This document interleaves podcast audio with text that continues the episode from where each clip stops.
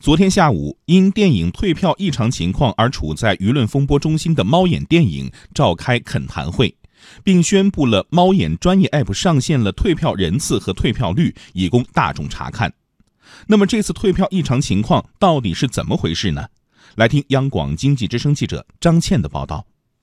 记者点击进入猫眼专业 APP，看到了《后来的我们》这部电影二十八号的大盘退票人次、大盘退票率、猫眼退票人次、猫眼退票率。截止到昨晚，这四项数据呈逐日下降趋势。昨天的猫眼退票率甚至为零。猫眼 COO 康利一直强调，对于退票异常情况，猫眼方面一直都称是疑似黄牛行为。对于大众的疑问，猫眼昨天也一一作出回应。回应一：猫眼电影不存在炮制退票门可能。针对猫眼有嫌疑炮制、大规模购票、推高排片后又退票的质疑，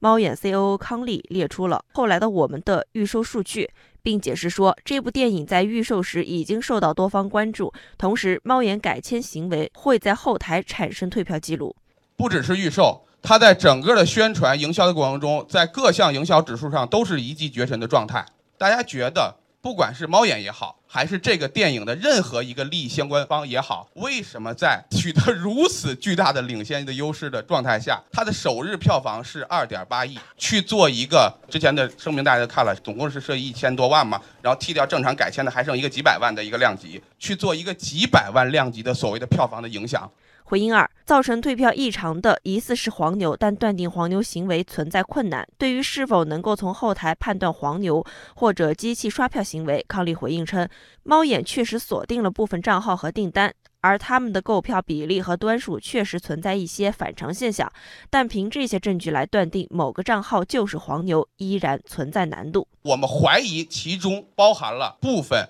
疑似黄牛的一些行为。所以我们也是根据这个种种的迹象来推测是不是遭到了黄牛的刷票。根据这个这么一种猜测和线索继续往下查，但是我们目前确实没有迹象表明这个背后是一个大规模的有组织的说黄牛或者刷票行为。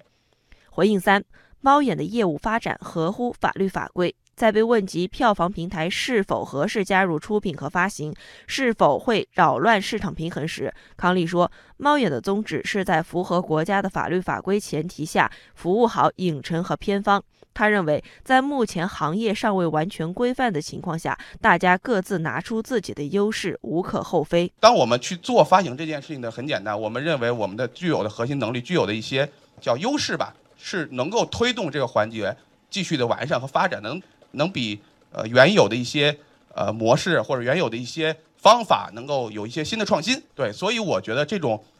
大家各自利用自己的一些能力上的优势去进行自主的合乎法律法规的一些业务发展，我觉得是会存在的，也是正常。